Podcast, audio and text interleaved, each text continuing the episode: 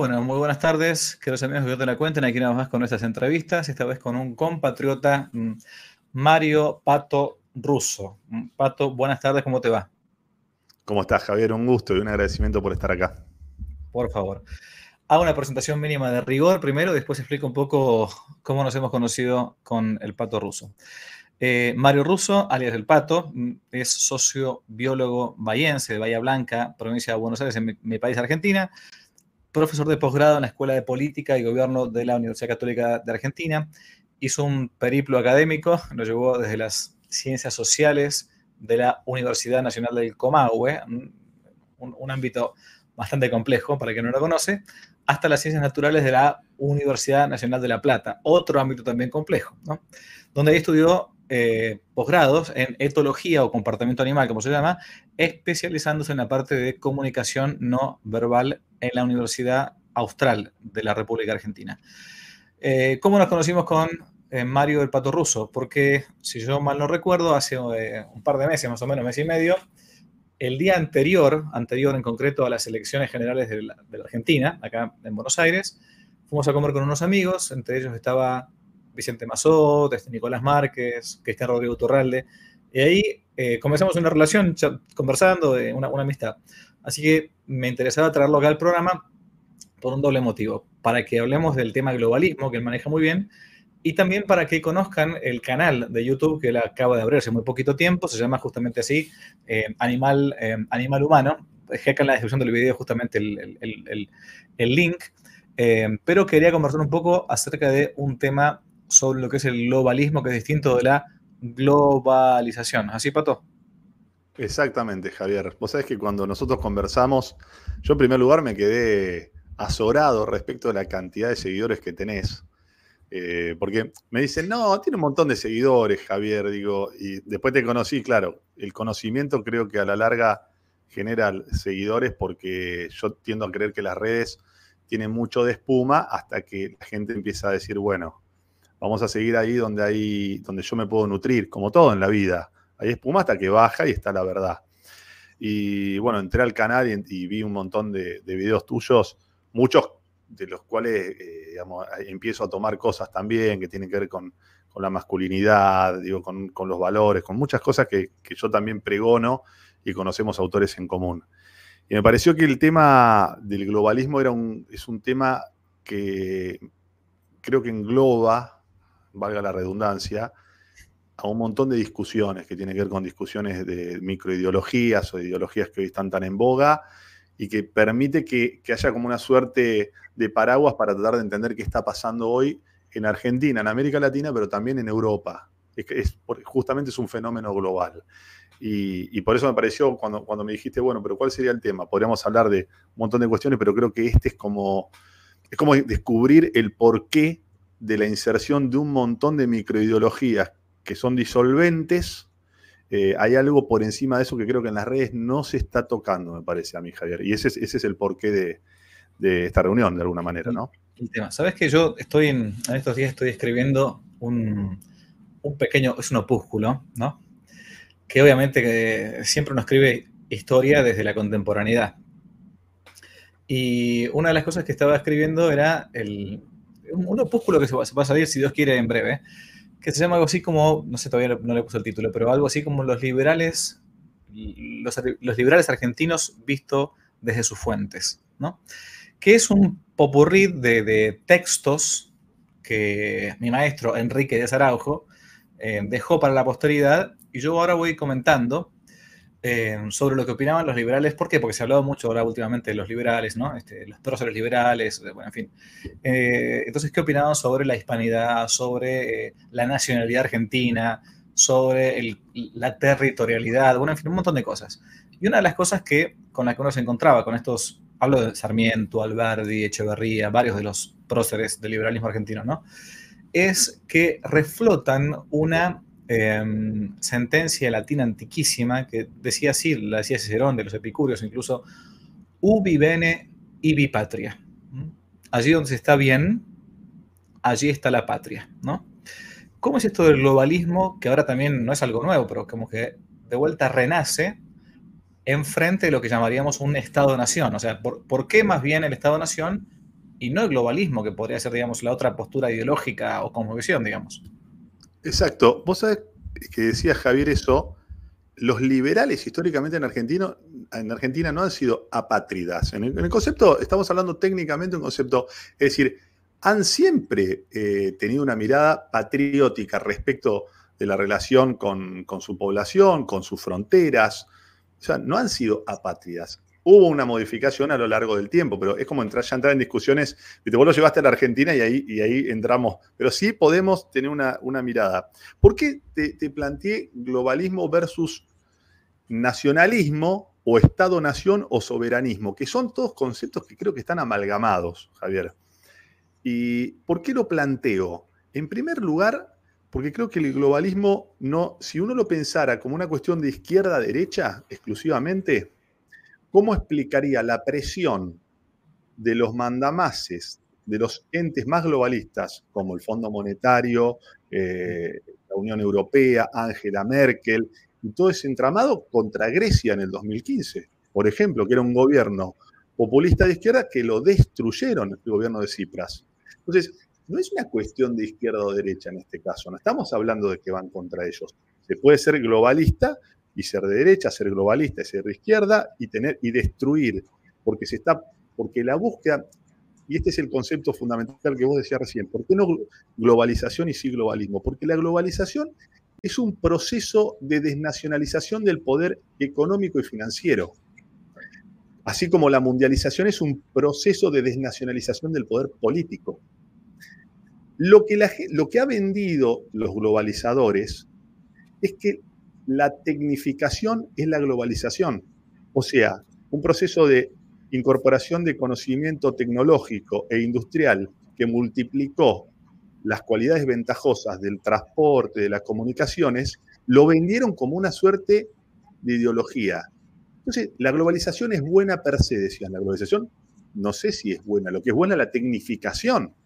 Ahora, lo que vendieron como globalización, no. Y el globalismo es un sistema ideológico que tiene por objeto la concentración del poder a escala global, transfiriendo soberanía de los estados-nación a entes supranacionales. Y ahí vamos a encontrar el Fondo Monetario Internacional, la Fundación de Soros, cosas que ustedes dicen, pero ¿cómo están conectadas? Créame, están conectadas. Y no es una cuestión estrictamente de derecha o izquierda. Se trata de quitarle al Estado-nación su sustantividad, entre las cuales está su religión, y esto, los valores de la religión que unifican, que unifican un colectivo en común. Entonces, no es que dicen, no, tienen por enemigo a un determinado líder, tienen, tienen por enemigo todas aquellas cuestiones que forjaron el Estado-Nación a lo largo de siglos. Es un enemigo que se esconde en discusiones ideológicas para la gilada, como se dice normalmente, pero que es mucho más profundo. Y por eso te pongo el ejemplo de Grecia, Javier. Es mucho más profundo que la discusión izquierda-derecha. Sí, porque de hecho uno podría hablar, por ejemplo, ¿no? a quien haya estudiado un poco de historia de Roma, tanto de la República como del Imperio, sobre todo del Imperio, em, se encontraba con que Roma, eh, en concreto, cuando iba a conquistar o bien a em, apañar alguna provincia, como por ejemplo la provincia de Judea, que prácticamente entra por voluntad propia al Imperio Romano, no eh, impedía los valores propios de cada, lugar. O sea, respetaba, por ejemplo, por ejemplo la, religión judía. En tiempo de Jesucristo no, no, estaban en contra de que cada uno siguiese con su, siguiera con su cultura, con su religión, en fin, no, no, no pisoteaba. O sea, era un beneficio mutuo, esa, si queremos, globalización de alguna manera, ¿no? Pero hoy es, es este ente, que no sabes tampoco quién lo dirige al final de cuentas, que está por sobre las naciones, que si uno, uno se va a las palabras de uno de los pontífices, Pío XII, te dirían, es el poder internacional del dinero, en todo caso, el que, el que mueve el mundo. Eh, o los que mueven el mundo, mejor dicho, porque hay personas concretas. Hace poquito se murió Kissinger, por ejemplo, se murió hace poquito. Bueno, exactamente. No, era santo de mi devoción. Dicen que no, hay mal no hay mal que dure 100 años, pero bueno, en algunos casos hay excepciones. Estuviste muy bien, no hay mal que dure 100 años. Y sí. Lo cierto es que, bueno, ese, ese, ese globalismo, ¿qué busca, ¿qué busca ese globalismo? Porque, porque a veces uno dice, mm, ¿no es más complicado eh, tener que estar como em, intentando gobernar un montón de republiquetas por todo el mundo y estando como encima de esos pequeños paisitos, tratando de hacer una especie de, dominio que se te va de las manos muchas veces. Hay revueltas, hay revoluciones. ¿Qué es lo que buscan? Y disolviendo el Estado-Nación, no necesitas trabajar eh, con unidades. Con Cada Estado tiene una, eh, una forma que es filosófica, que es ideológica, que es religiosa, y no todos son iguales. Hay estados que tienen una mayoría protestante, otros que tienen una mayoría católica. Lo importante es estar por encima de ellos. Ya no servía la discusión, lo que sirve es romper la religión de adentro de los estados. Es, por ejemplo, quebrar la religión, que es una institución permanente, que además se forjó en paralelo también, y, hay una forma muy interesante de hacerlo y muy importante para hacerlo, que acá, como digamos, el, globalismo como una supraideología, tiene microideologías para romper eso. Y acá es donde yo quiero decir algo, Javier, que es importantísimo, y no es una crítica a los comunicadores e influenciadores de las redes, es simplemente que quizás haya un, desconocimiento de la matriz de todo esto, que es esas microideologías en particular trabajan para disolver el Estado-Nación y son financiadas a su vez por los líderes de este poder a escala global. Por ejemplo, Soros. Soros destina millones de dólares, destinó 10 millones de dólares a terminar con los nacionalismos. El nacionalismo, a ver si entendemos, no es una mala palabra. Nationis, bueno, vos lo sabés mejor que nadie, que conocés perfecto las lenguas muertas, es el lugar donde nacemos la nación. O sea, estar en contra del nacionalismo, de entendernos como una patria que es en el lugar de nuestros padres. No es, entonces, un desarrollo discursivo con medios masivos de comunicación que responden a esos intereses. Tengo los nombres de cada uno de ellos. Yo, Javier, están escritos porque ellos mismos tienen Jacques Attali, su, economista estrella, los Joseph Stiglitz, por eso no es de izquierda o derecha, va desde todos los puntos de vista. Incluyen y discuten a los Estados-nación, pero las ideologías que ellos meten y, para disgregar el Estado-nación son, por ejemplo, la ideología de género, la ideología pro aborto, o sea, todo lo que rompa con los valores de los Estados-nación lo van a insertar. El, el ambientalismo. Entonces, ¿qué encontramos? Que todas las ONG, o sea, no gubernamental, o sea, no gobiernos relacionados con el Estado, trabajan en consonancia cuando hay que desarrollar una estrategia contra algo en particular. Entonces ustedes ven que sale Greenpeace, el colectivo de género. Uno dice, ¿cómo, ¿cómo está conectado esto? Es una cosa genial. Hicieron algo genial. Y lo encubren en cuestiones ideológicas para que el desprevenido diga, esos son zurdos de derecha. Y yo les puedo poner 100 casos de, países que tienen una tendencia a la izquierda y han tenido problemas con el Fondo Monetario Internacional, con, eh, con, el Banco Común Europeo, con el Mercado Común Europeo, con la Unión Europea, y no son precisamente de izquierda. Digo, ¿qué tiene de, digo, o de derecha? Digo, ¿qué, ¿qué tienen de parecido Cipras con Víctor Orbán? Digo, y, ambos tienen el mismo complejo. Entonces, la pregunta, Javier, es si no estamos eh, desconociendo el verdadero, y esta es la palabra, perdón que sea tan schmittiano, el verdadero enemigo. Hmm. Y creo que lo estamos desconociendo. Masivamente se está desconociendo. Eso por eso quería hablar con vos específicamente sobre este tema. Sabes que hace un par de días tuve la oportunidad de conocer al embajador de Hungría en Buenos Aires, ¿no? Se contactó conmigo, quería venir a la, misa, la misa en latín, digamos, ¿no? Como dicen algunos. Él, había ido, iba en, en, Budapest a esa misa y nos conocimos personalmente, fuimos a comer después y todo. Em, en un par de días eh, me dijo, estaba preparando toda la avenida de Orbán a la asunción del 10 de diciembre acá en Argentina del nuevo presidente de Argentina, que es Javier Milei. Digo, para la gente extranjera que nos está mirando. Y yo le preguntaba cuáles eran las dificultades que tenían hoy por hoy en, en, Hungría, porque mm, yo visité nada más que una vez en mi vida Hungría, a Budapest, y fui a la, fui a la tumba del cardenal Vincenti, un cardenal eh, totalmente anticomunista de Hungría, que estuvo 20 años recluido, tuvo una persecución por, los soviéticos, por los comunistas, 20 años en la Embajada de Estados Unidos en, Hungría. Y le, preguntaba cuáles son los, grandes desafíos que hoy tiene Hungría. Y me decía, mire, padre, una de las cosas más complicadas es que la Comunidad Europea, la Unión Europea, eh, impone ciertas políticas a los países como Hungría, Polonia. Por ejemplo, decía él, yo, en Hungría tenemos una ley por la cual no se puede hacer ningún tipo de propaganda acerca de los movimientos LGBT y compañías, ¿no? Entonces, si uno va caminando por la calle, un varón con un varón de la mano, o una mujer, la mujer, una, una manifestación de afecto, o en las redes sociales, eso está penado por la ley.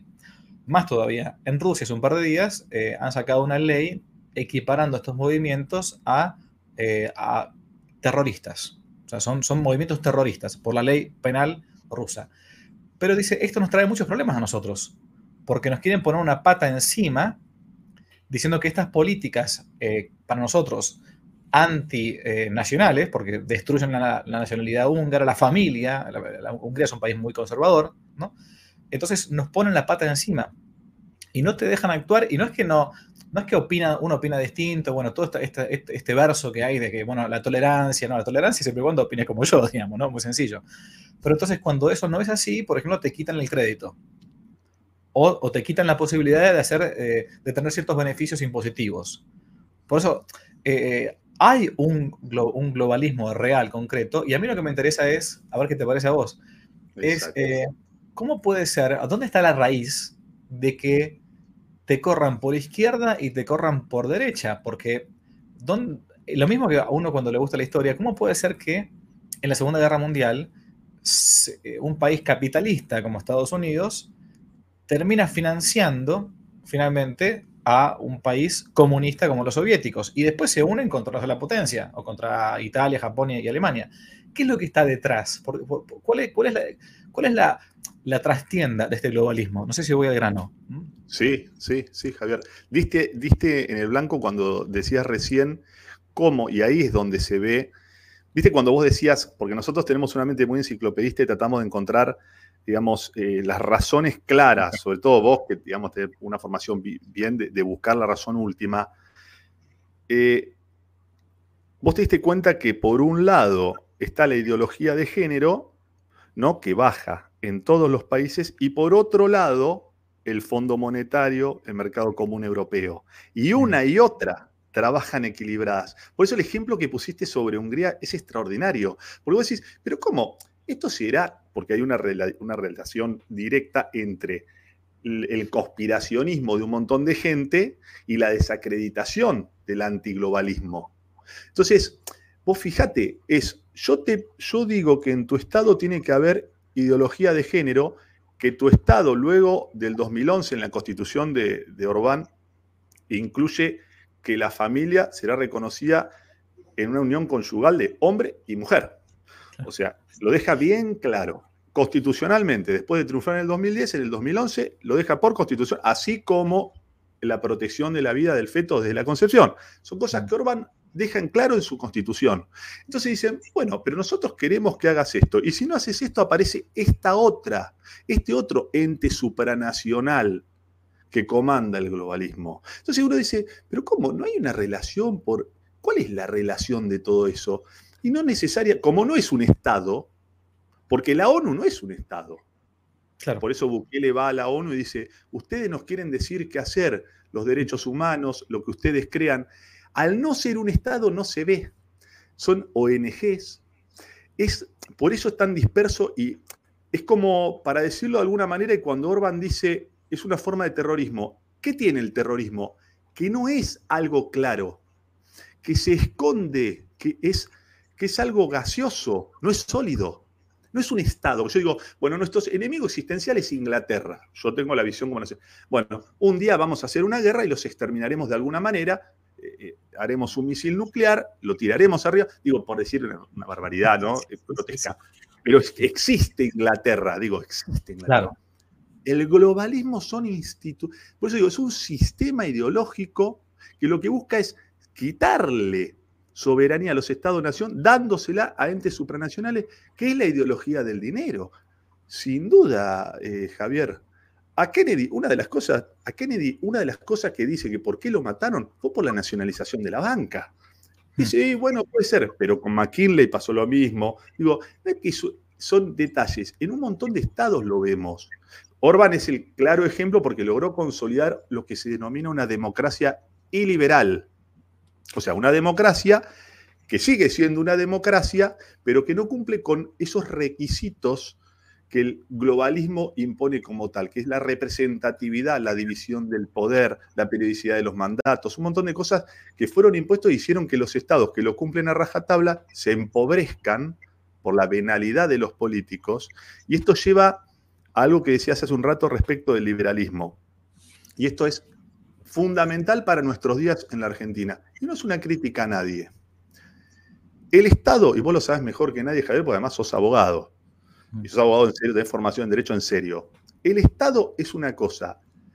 Los elementos del Estado, cuando estudiamos la teoría del Estado, son algo distinto. La administración de gobierno es un elemento del Estado. El discurso ultraliberal que va contra el Estado por cargarle la culpa de la administración del Estado, o sea, de personas que son venales y corruptas y muchas de ellas vendidas a intereses que no son los del Estado-Nación, los patriotas, sí, sí discurso muy peligroso y es un discurso que te lleva a ser, quieras o no, globalista. Porque vos estás criticando a la institución permanente del Estado, que es algo que no son las personas. Imagínate que si todos fueran como vos, Javier, el, el Estado estaría mejor administrado, pero no son ellos. ¿Qué vas a eliminar el Estado? No se puede eliminar el Estado. Y ahí es donde entramos con el tema del anarquismo y estas ideas. Sí, son algo análogo, algo análogo a lo que alguien si alguien dijese, por ejemplo, es una analogía, ¿no? Bueno, yo, yo creo que hay que destruir la institución del matrimonio porque hay un montón de hombres o mujeres que se engañan mutuamente y por lo tanto hay que favorecer la promiscuidad, ¿no? Es, es, lo, mismo, o sea, no, no, no. En todo caso, tenés que, que, corregir y tenés que buscar que, el, que uno busque dentro del matrimonio la fidelidad a la cual se comprometió con el cónyuge cuando dijeron que sí. O sea, esa es, esa, esa es la idea. Eh, sí, yo veo ese peligro, sobre todo en gente más joven, que empieza a arrepentir como, como mantras, digamos, ¿no? Eh, a ver, estas cosas que te dicen, bueno, no hay que pagar, el impuesto es un robo. Mentira, el impuesto no es un robo. el impuesto, los impuestos arbitrarios o excesivos son un robo, ¿no? Pero Exacto. Per, se, cuando el hombre, que es un animal político, es decir, que se realiza en sociedad, es un animal gregario, necesita entonces administrarse, porque, dice Aristóteles, aquellas cosas que se, dirigen hacia una unidad, es necesario que alguien las gobierne y algunos sean gobernados. Bueno, un mínimo de impuestos hay que pagar. Yo entiendo que son excesivos y hay algunos que son inmorales y algunos no hay que pagarlos. Yo tengo una, en eso sigo Santo Tomás 100%. Hay impuestos que no debería uno pagar porque están como cooperando con, el mal. Pero decir que todo impuesto es un robo, no, un momentito, o sea, eso es, un disparate.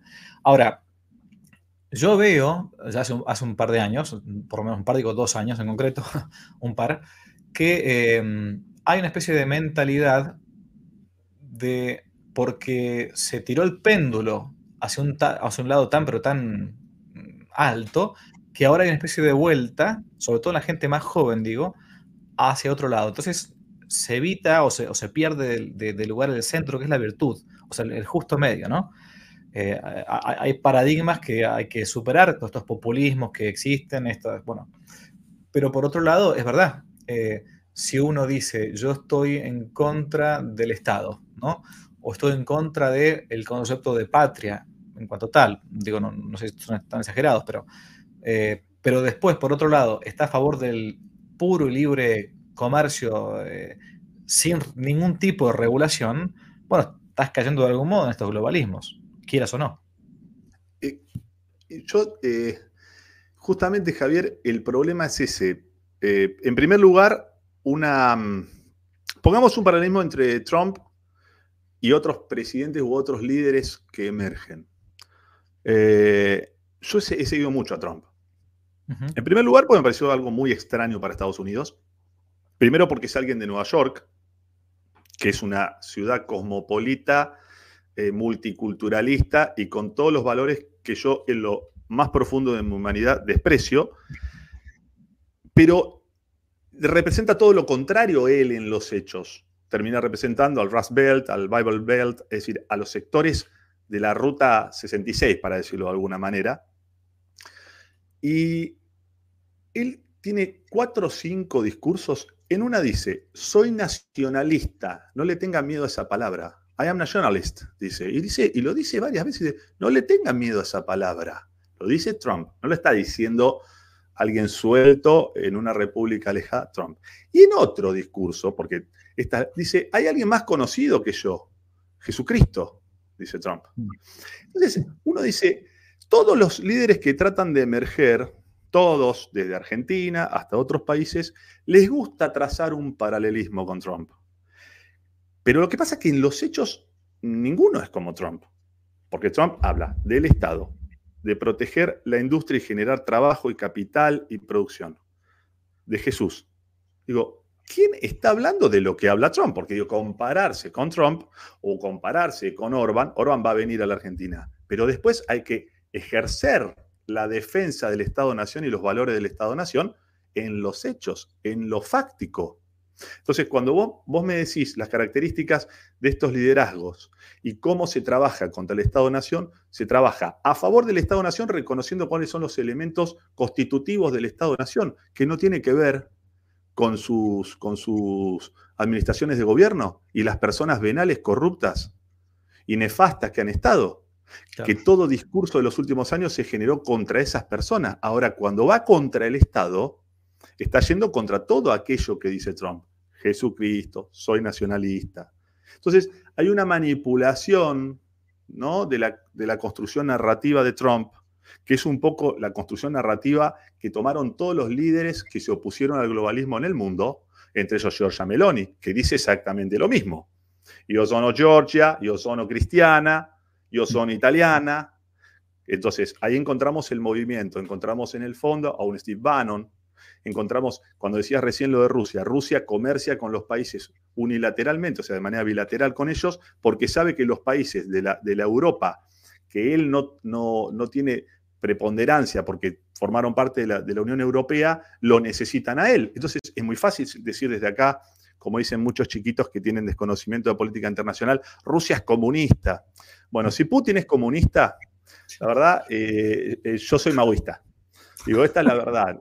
Me, declaro acá ultramaoísta porque a esto voy, Javier. Las cosas se demuestran en los hechos. Si vos, como primer orden de gobierno, vas al Fondo Monetario Internacional, estás yendo a un ente supranacional que opera de consumo con, los, con la ideología de género y con todas las imposiciones del globalismo.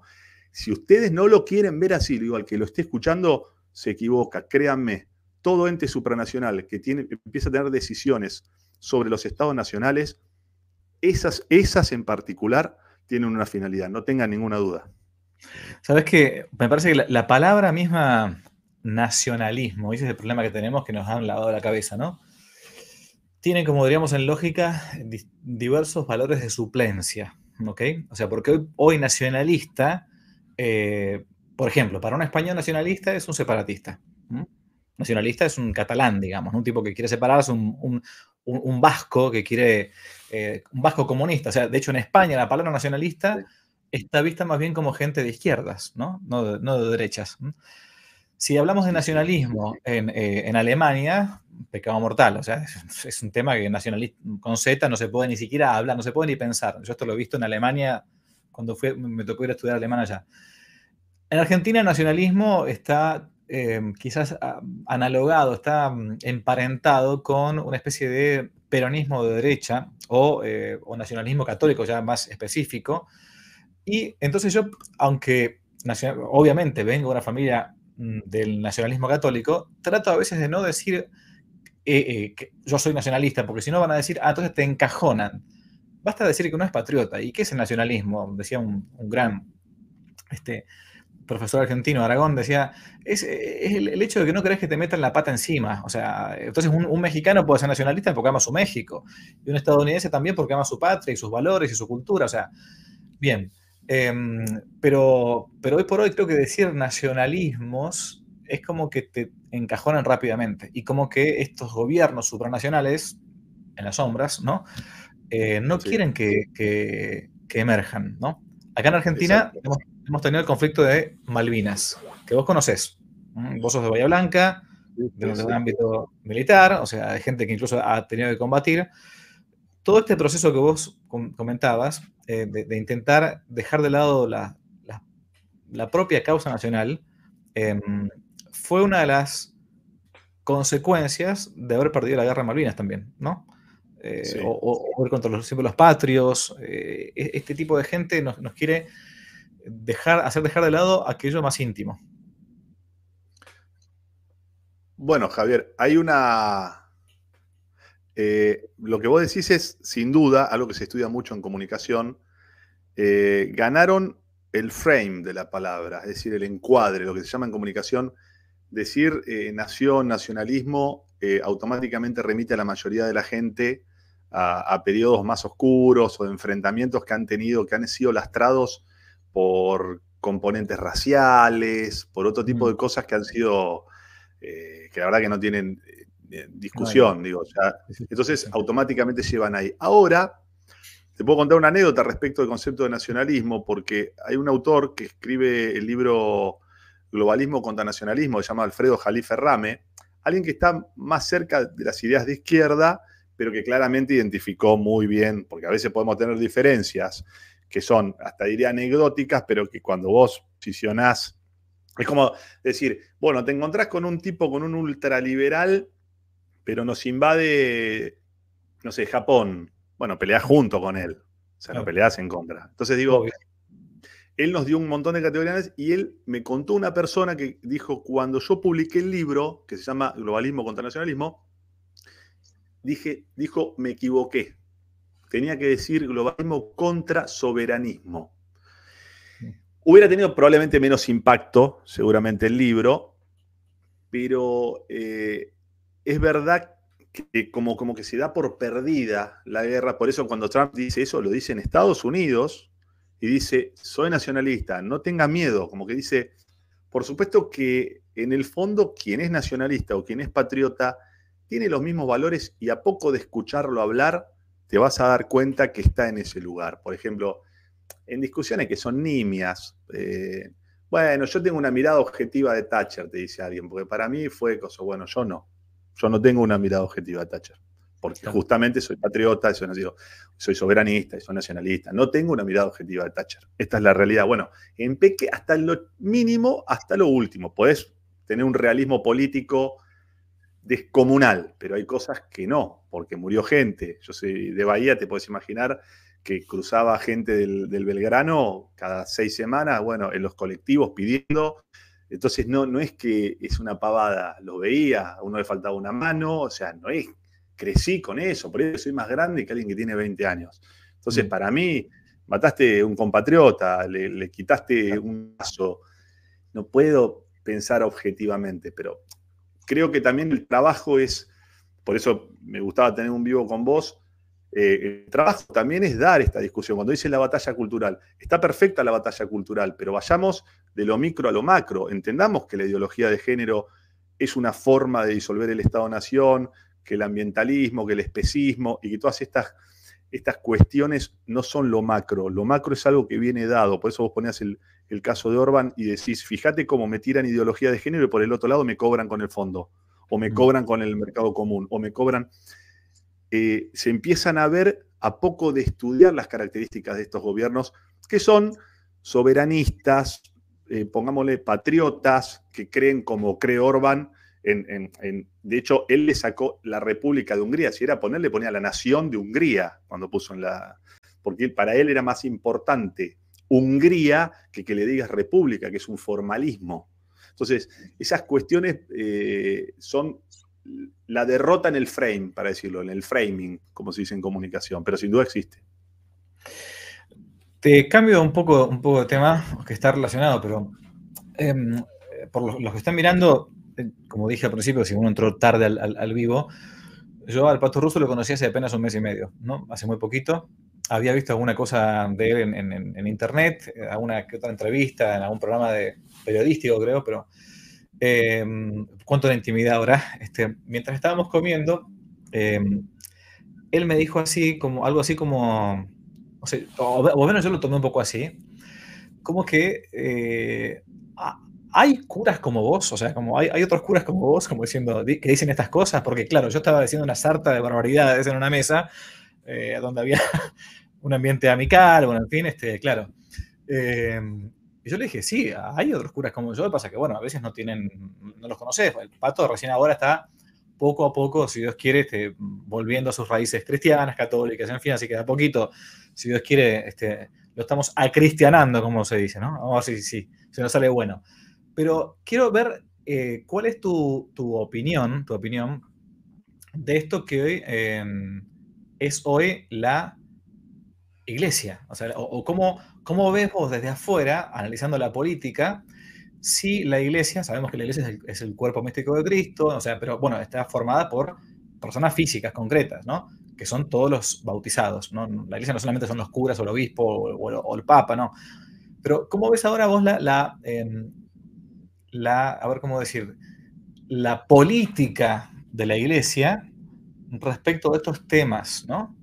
Eh, y en cuanto, y, y, se la ves distinta a menos de tu formación de la política o de la historia respecto de décadas o siglos atrás, para ver si hay o no una, una eh, influencia buena, mala, neutral, cero, ¿te parece que no, este, que, no, que no tiene ningún sentido hoy en día o no influencia? ¿Qué te parece?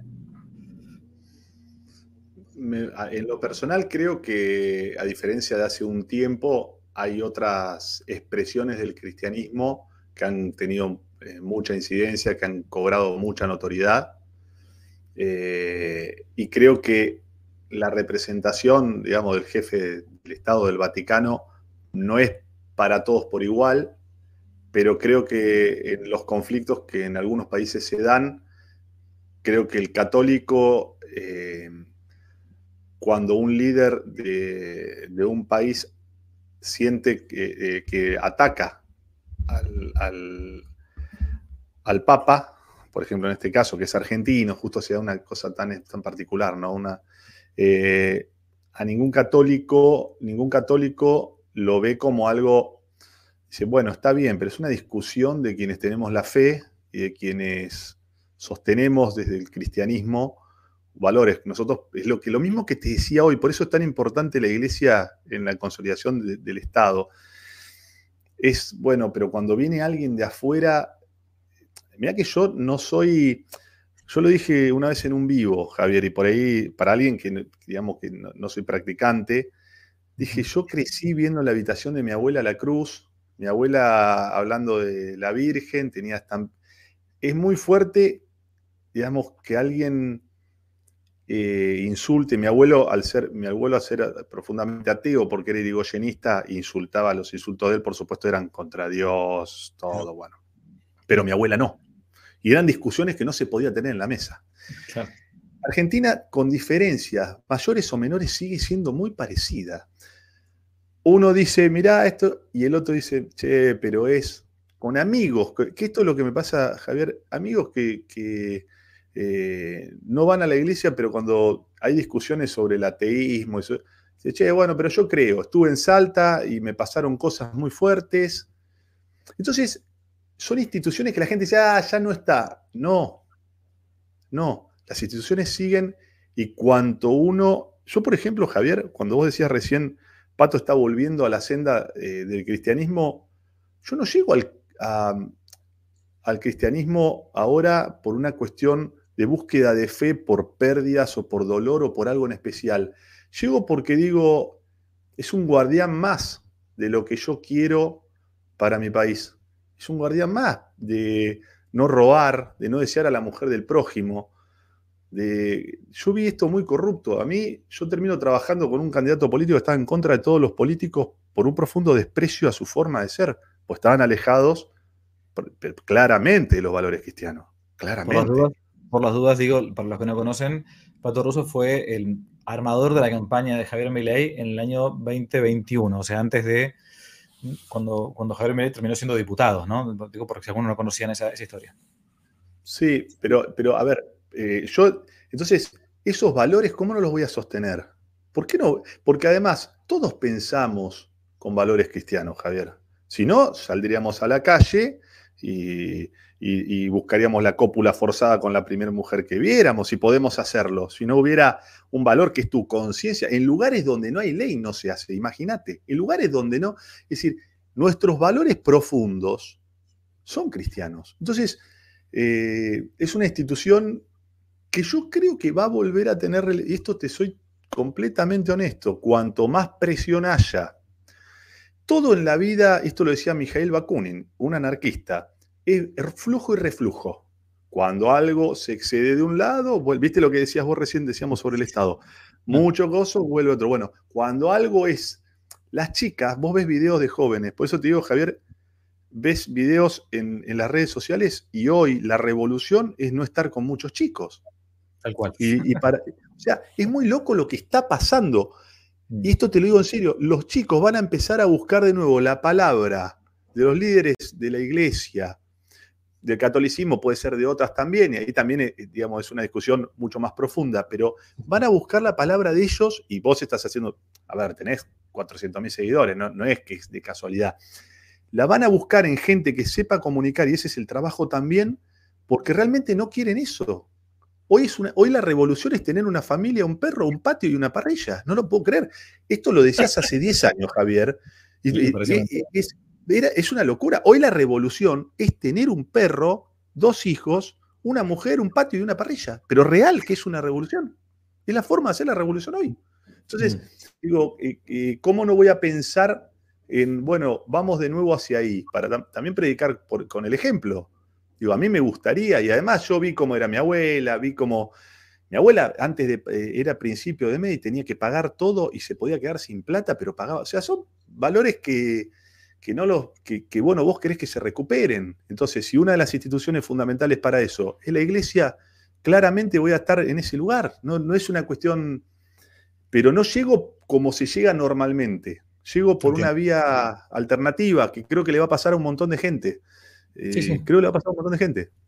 De hecho, de hecho muchos han llegado, yo, esto lo, veo, lo, percibo y, lo, y tengo contacto con gente que, ha llegado así. Ha llegado a, la, vida de la fe, a la vida de la gracia, a los sacramentos y todo, no tanto por una cuestión de, ¿cómo decirlo?, sentimental o así, porque de hecho la fe tampoco es un sentimiento, ¿no? Este, es más probablemente de la razón ha llegado más bien por una cuestión cultural. Este, y como decías antes, hoy la rebeldía, o mejor dicho, antes, en la época nuestra, somos más o menos la misma edad, quizás ser rebelde era ser, qué sé yo, skater o punk o, stone o, ir a, como yo, al, concierto de los Guns al recetado de Guns N' Roses en River, qué sé yo, ¿viste?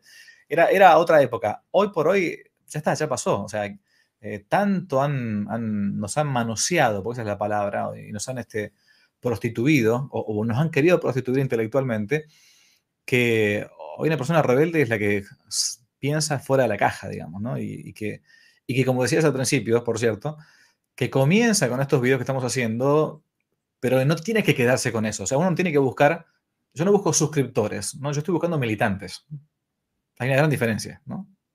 Estoy buscando militantes para una contrarrevolución que al final de cuentas es espiritual. Mm, la, guerra es espiritual, aunque la batalla pueda ser cultural en algunos ámbitos, pero se llega hasta, hasta, hasta ese estadio, me parece. Sí, Javier, la batalla, la batalla cultural, yo, eh, yo soy un militante del Estado-Nación.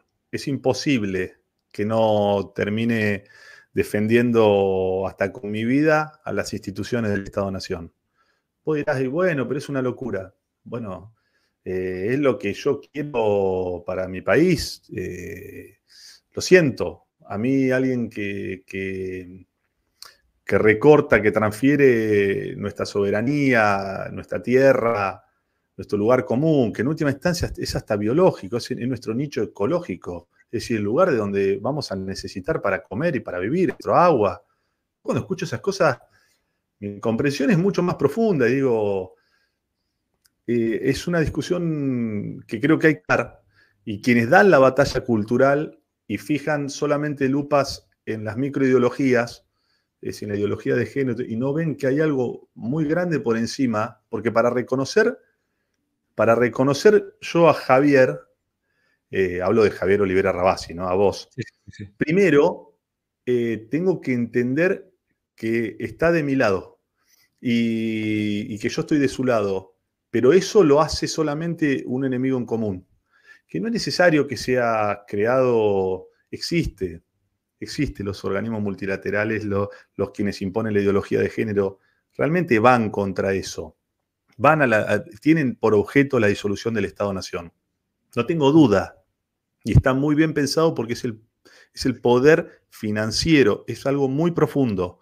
Eh, que podemos, que cuando vos decías hoy liberalismo, marxismo en el título que, proponías, es verdad, todos sabemos que a Carlos Marx, a la, Liga de Justos le pagaba a Nathan Rothschild. O sea, no, es una novedad. Marx no, habló, no habló nunca contra es decir, no, nunca contra el poder concentrado financiero. Nunca. Marx hablaba de destruir la producción, el capital productivo. Nunca habló de eso. Entonces, ¿cómo puede ser que haya tantas conexiones a lo largo de la historia y, un día nos encontramos con que está cerrando? Entonces, yo, ¿cómo podría estar en contra de la iglesia? Nunca estaría en contra de la iglesia en este momento. Ahora, vos me planteas, bueno, pero ¿quién es el líder de la iglesia? Ahora, yo me pondría en contra del líder de la iglesia para estar del lado de Soros? Y no sé, la pregunta que se hace la gente a veces es, ¿se conocen? Digo, la pregunta que se hace la gente, ¿no? Esa que, es como cuando vos estás hablando ahí, Pato, pero a mí me dijeron, bueno, lo que digo es que yo no estaría en contra de la iglesia a favor de, de los personeros del globalismo, nunca, jamás. Y también critico a quienes, como Jordan Peterson, Ben Shapiro, comunicadores de millones de seguidores, hablan de las microideologías, pero después son antinacionalistas, antipatriotas, no les gusta que le hablen de fronteras, de estados.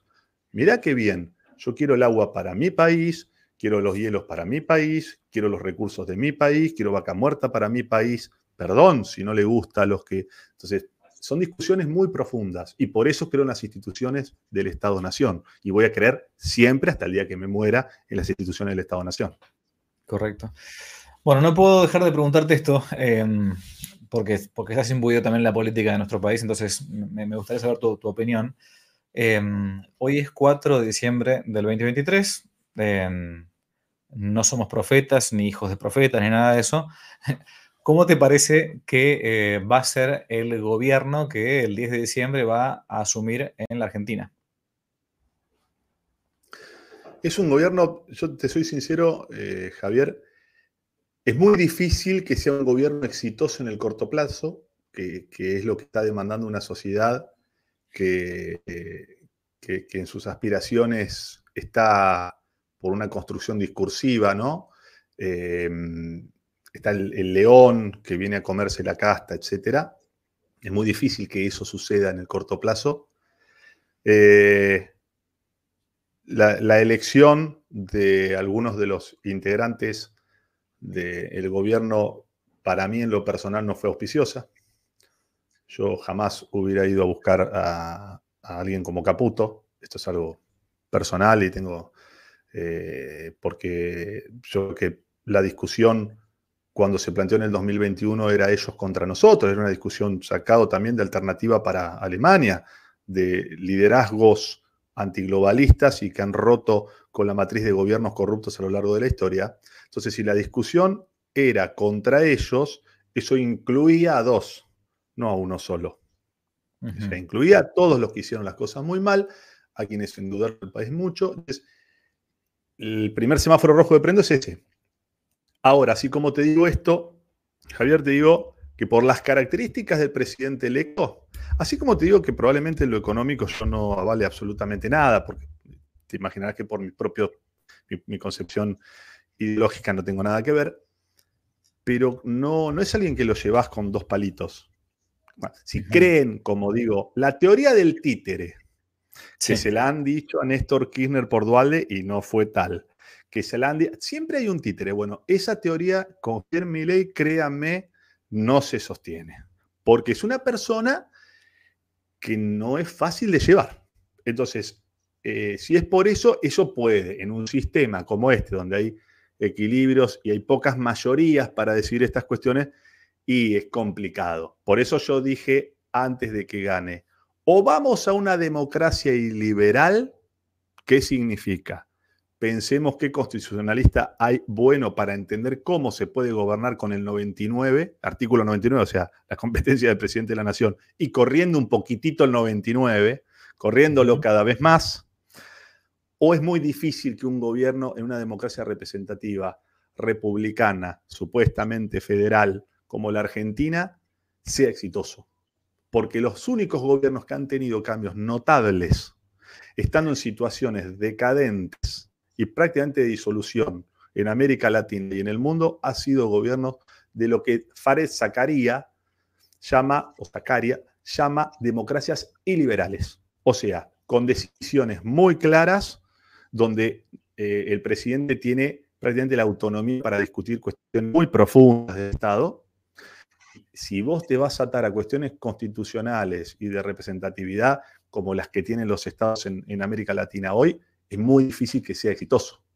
Yo, esta es, la, esta es mi, mi forma de ver. Por eso he justipreciado tanto la presencia de, Victoria Villarruel, porque es una persona yo no tengo ninguna duda que va a tomar una, si toma una decisión, la toma. No, no espera a ver qué dice el subsecretario de bueno, son personas con otra, con una matriz distinta. Bueno, creo que Javier también es una persona, digamos, complicada para la discusión personal, lo que va a hacer que las relaciones con las mismas personas que nombró sean constantemente eh, tirantes. O sea, yo lo conozco personalmente, entonces el análisis que hacen los analistas políticos no es el mismo que hago yo, porque yo le pongo siempre el componente personal.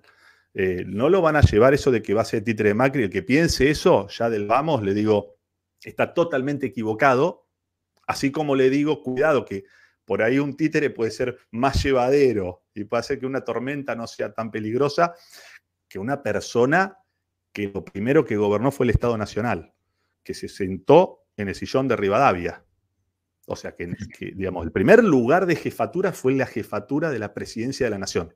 Entonces, digo, yo soy cauto, no le digo títere de ninguna manera, no, no es un títere de ninguna manera, sí algunas personas que nombro no gozan de mi simpatía por lo que hicieron en el gobierno anterior, que por algo fue tan malo y por algo perdió una elección cuando generalmente los presidentes son reelectos. Digamos, las presidencias, cuando son medianamente buenas, son reelectos. Pero tengo esa mirada, es que son las discusiones de hoy. Eh, si van a transferir soberanía mediante deuda, estaría apoyando ese gobierno y paralelamente eh, no es un títere de ninguna manera. Esa es mi definición hoy, la primera inicial. Entendido. Bueno, Pato, gracias por el tiempo. Eh, no quiero hacerlo más largo porque, claro, la gente a veces no tiene cosas que hacer y, no, no, quiero demorarme. Sí les pido que en la descripción del video dejé el canal del Pato Ruso. Mm, está comenzando con el canal, así que si pueden apóyenlo, también suscríbanse y si les pareció que estuvo bueno este, este vivo, vamos a intentar hacer otros más, también con, con el Pato. Si Dios quiere, eh, como siempre, le dan like y comparten el video y se suscriben al canal, que es un modo también de, de apoyar. ¿Alguna cosa más que quieras contarme, Pato, para el final? No, te iba a decir, Javier, hoy cuando decías lo del coso, porque lo puse, no sé si la gente lo ve como nombre, cuando el que nosotros usamos ahí como nombre propio que nosotros vemos en el vivo. Ah, eh, no sé si lo ves. En la descripción del video en YouTube, se me fue la cámara, em, ah. está, está en concreto, en concreto el, link de tu, de tu video. Así que se van a la descripción del, video de YouTube y lo, encuentran enseguida. ¿Sí? Muchas gracias, Javier. La verdad que una, una alegría este vivo. Y bueno, espero que nos veamos otra vez prontamente. O acá en cámara o a comernos un asadito. No, no vegano. más probable. Abrazo grande. Dios te bendiga, che. Gracias.